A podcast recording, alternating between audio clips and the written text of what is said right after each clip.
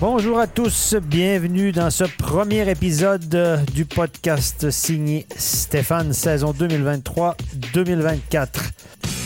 C'est le début, on va pas tirer de grandes conclusions aujourd'hui sur la National League, sinon de dire que Fribourg fait plaisir, va vraiment bien, Zurich, on les attendait là, et on retrouve dans le bas de classement les équipes qu'on attendait plus ou moins là.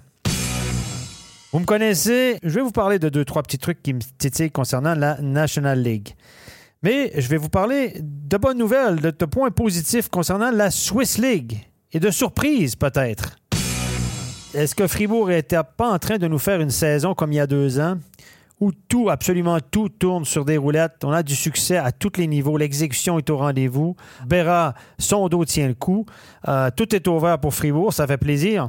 Zurich, Zurich aussi, qu'on attendait là, c'est pas une surprise, mais aussi fort que ça, en début de saison, on a toujours eu l'impression que Zurich, euh, c'était un peu le country club durant l'année. Force est d'admettre que euh, Mike Crawford a vraiment mis sa patte sur cette équipe-là, ô combien talentueuse, mais qui a du succès. Un truc qui me titille par contre par rapport à Zurich, c'est pas Zurich, c'est le fameux calendrier de la Ligue. On a un calendrier de 52 matchs. C'est pas beaucoup en 6-7 mois. On s'entend, c'est pas la NHL. On a réussi à les faire jouer cinq matchs en sept jours. Vous êtes sérieux, là? Vous allez me dire, ça les a pas dérangés tellement. C'est 14 points sur 15. Cinq matchs, 14 points en sept jours. Je dis chapeau. Sauf que ça n'a aucun espèce de sens pour les amateurs, pour les joueurs, etc. Surtout si vous considérez que Zurich ne disputera aucun match entre le 4 novembre et le 19 novembre, entre le 9 décembre et le 19 décembre, Évidemment, aucun match entre le 23 décembre et le 2 janvier. Et puis aucun match entre le 4 février et le 16 février. Vous êtes sérieux, là? On peut pas.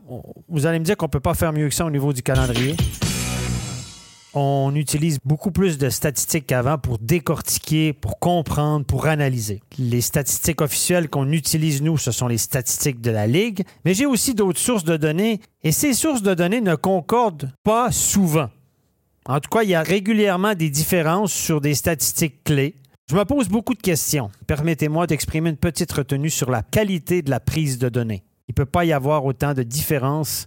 Des membres de club m'avaient dit dans le passé, Stéphane, fais attention, on n'a pas les mêmes données. OK? Ouais, mais moi, je dois utiliser, je dois parler aux téléspectateurs, je dois expliquer aux gens avec les données qu'on a. Il semble qu'il y a pas mal de petites différences qui, de temps en temps, pourrait changer notre analyse ou notre façon de voir les choses. On ne peut pas faire un peu mieux? Probablement. La prise de données n'est pas optimale. L'interprétation qu'on en tire n'est pas forcément optimale non plus. Petit détour finalement par la Swiss League. On n'en parle pas souvent, mais euh, dans certaines régions, la Swiss League, je pense en Valais par exemple, euh, la Swiss League est quand même importante et très suivie. Parlant du Valais, quelle est l'équipe la mieux classée en Valais? Le néo-promu que personne n'attendait là. Je veux parler de Martigny. Wow! Moi, je dis chapeau. Bon début de saison, bien coaché. Et euh, un joueur qui performe drôlement bien.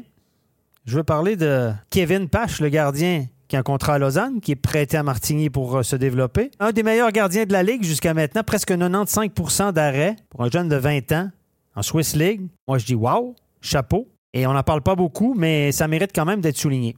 Un autre joueur que j'aimerais euh, mettre en avant, que personne ne connaît ici en Suisse, c'est le nouvel étranger euh, de Winterthur, un certain Josh Lawrence. C'est un Canadien anglais qui a joué dans la Ligue junior majeure du Québec, qui a connu deux dernières saisons de 100 points et plus. Petit gabarit, rapide, sens du jeu extraordinaire, bon shooter. Jamais repêché en NHL malgré tous les succès qu'il a connus dans le junior. Qui a choisi, au lieu de signer un contrat HL, East Coast, aller rouler sa bosse partout pour une, misère. Elle était bien conseillé, un agent qui a dit va en Europe.